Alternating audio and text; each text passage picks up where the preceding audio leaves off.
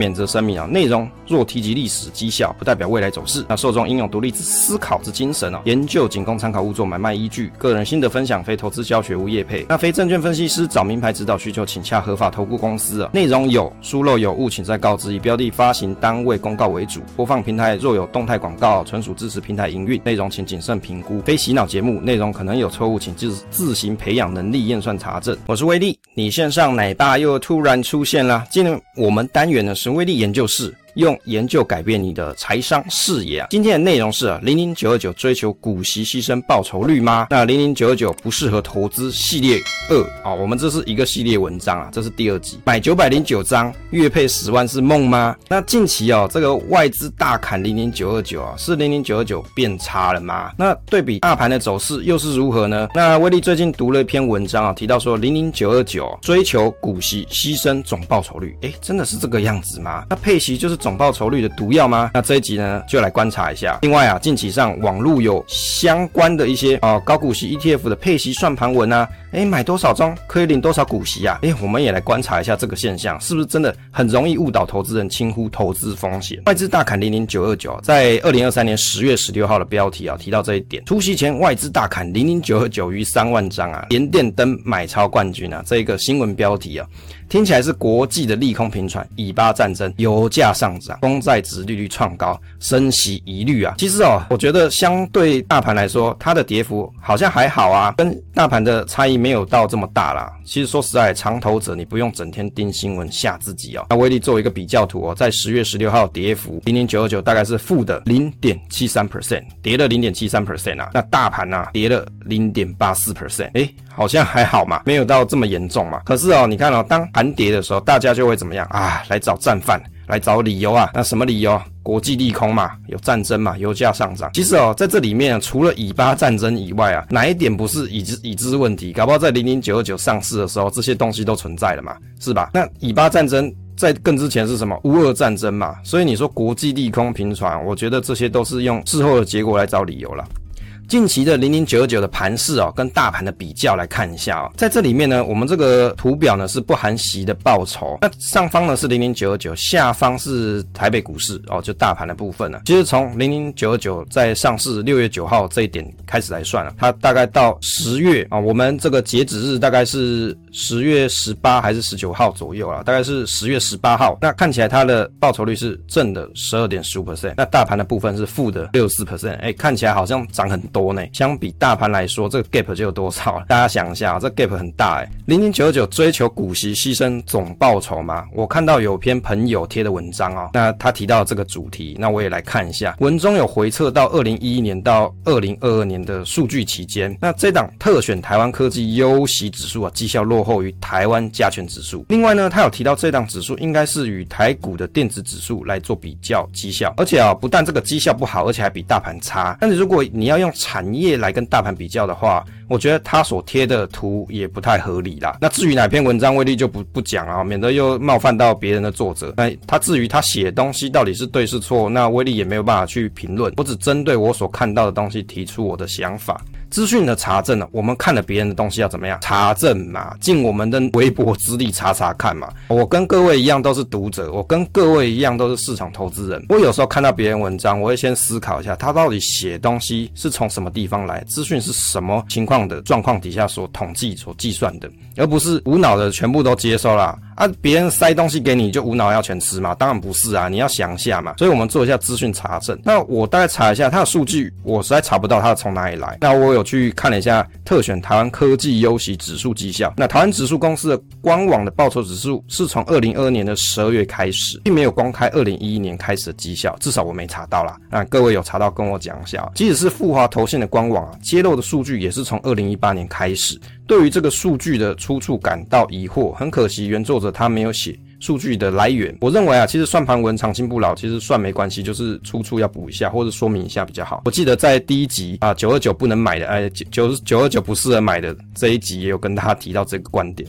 其实指数的核心论点是什么？台湾台股股的历史上啊，电子股比大盘的整体整体表现还要好，它其实就是想要用绩效比较好的科技公司来做月配嘛。那股利资本利的七六 W 配发为主的可能性比较高，当然筛选逻辑当中也有针对科技业公公司啦，那寻找股息表现比较好的公司嘛。这样子的观点很类似，有些人提到说，哎，美股啊，大盘来看，美股七巨头就是少数绩效好的公司决定整体的走走势啊，而零零九二九针对电子股来投资，其实是类似的概念，就是你在一群人当中去找到过去资优生的意思啦。那有朋友就提到说，哎，你怎么会用零零九二九现有的成分股市值来去代表台股大盘呢？哎，这当然是不行嘛，怎么会是这种想法呢？其实电子股指数啊，它也不能够等效于零零九二九编列的特选台湾科技优息指数啊，这两根本就是不同东西嘛。但是大家不要忘记，其实指数就是针对电子产业做投资，因为限定或是投资哪些公司，而且成分股会随时间变动。但是啊，产业这件事情是不会改变的，所以它的核心论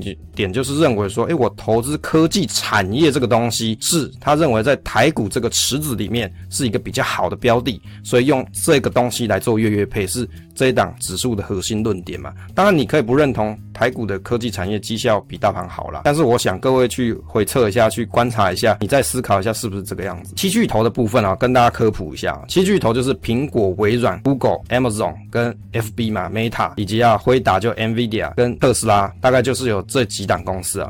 跟电子指数来比，到底合不合理？欸？我觉得其实不能说合理，应该是说你为什么要这样子比啊？那特选台湾科技优息指数有自己的筛选逻辑跟投资目的嘛？他希望需要去寻找哎会赚钱的好公司啊，而且有考量到股价波动度、股息的稳定度以及 ROE 选高比较好一点的公司的这些优点。那你跟电子指数比绩效比较好就是对的吗？我觉得这个就是叉叉比圈圈的命题。你如果硬要拿来比。绩效相同的话哦，那我觉得其实我就不懂这个用意是什么，因为大家的起跑点不太一样，你的筛选的目标，你的筛选的机制其实是不太同的。追求股息是不是有牺牲总报酬率啊？我们参考 Money DJ 的数据数据哦，从二零二三年的六月九号到二零二三年十月十八号绩效观察，其实零零九二九含息的累计报酬率是十四点三五 percent，对比零零五零呢是负的零点九二 percent，零零五二台呃这个富邦台湾科技指数是二点五三 percent，零零八九一中信关键半导体是六点四五 percent。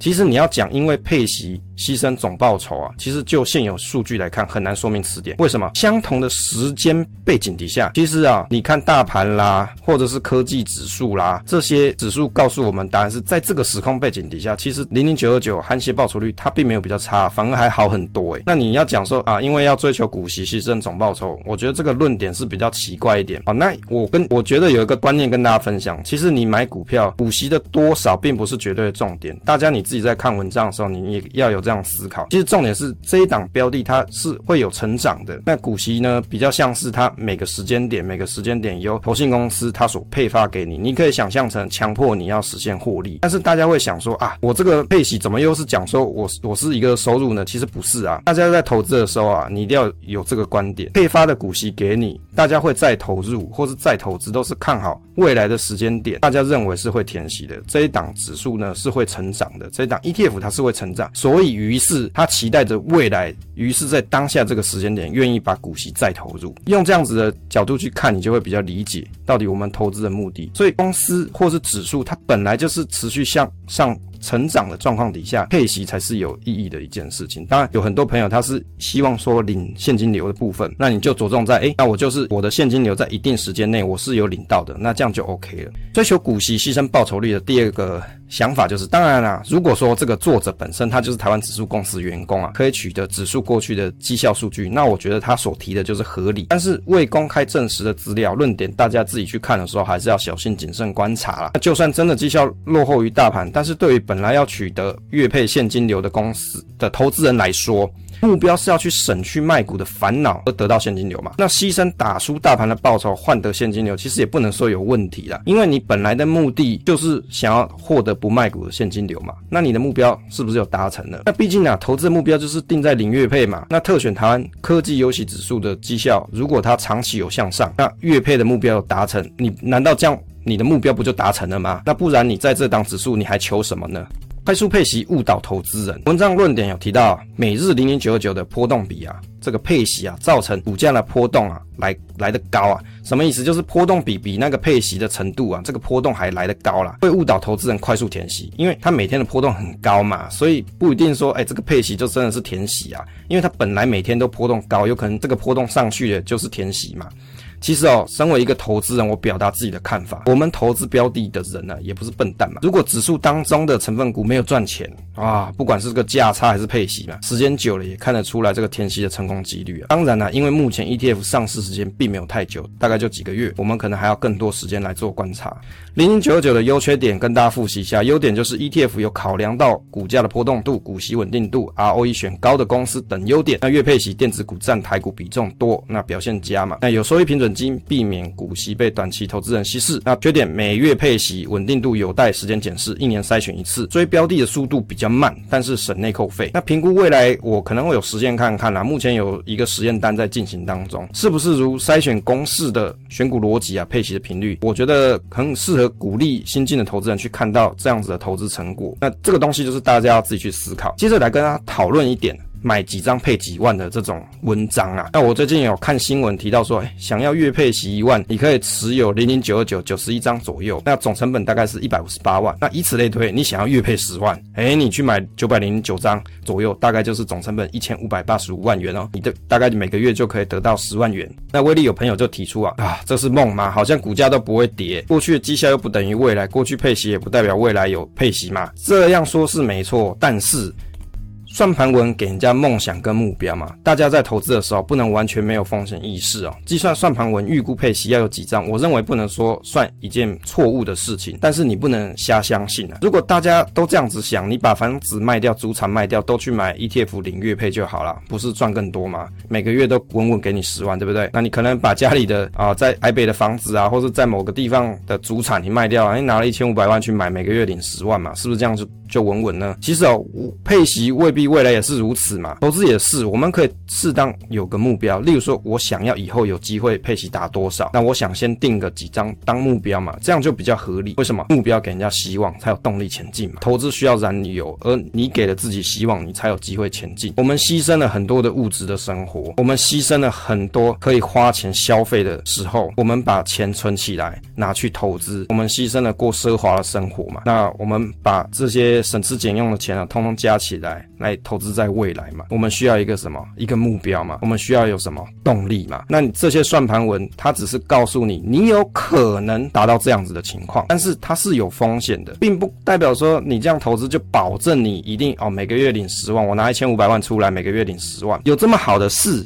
有这么好事？那台湾政府啊，也不用发公债啊，美国政府也不也不用发公债，大家都来去买这些高股息 ETF 就好。当然不是这个样子嘛，投资它就是有存在特定的风险，只是当一档标的它配息的时间够长的时候，它比较容易给大家信心，未来有可能它配息的几率这样子的程度是比较有可能性的。例如说，大家常常提零零五六嘛，因为它已经时间很长了，所以大家就会觉得说，诶，这个殖利率每年五趴六趴可能是蛮合理的，蛮常见的。这个我觉得就是大家你要定给。自己一个投资目标跟合理对于投资的期待，有的人投资的期待是月配息嘛，那有的人期待是我十年后的累计报酬率要多少？你要定义一个合理的目标给自己，你才会有目标前进，才会有动力。所以算盘文不要瞎相信哦，算盘文自己看看之后，你还是要去思考一下，内化一下。最后来提一下，会费很重要吗？其实会费并不是投资的重点，好吗？投资要工具可以达到目标。喜欢省钱的朋友，通常希望能省则省，这个相当合理啊。威力也是这样啊，但是这个。绝对不是投资的重点，标的本身有让你达到投资的目标才是嘛。那如果你要省会费，除了换股息的汇款账号外，你也可以股票出借，那权益补偿不收会费。当然我知道新闻有提到零零九二九，它在未来可能可以在线上去更改收款账号、收款的交割户账号。那我想啊，如果未来这个东西成真之后，那应该可以解决很多朋友的烦恼啦，你还是可以能省则省嘛。但是现阶段如果你要省的话，你倒是可以考虑把股票出借，那权益补偿就不收会费。分享总是单纯的快乐，期待下次再见。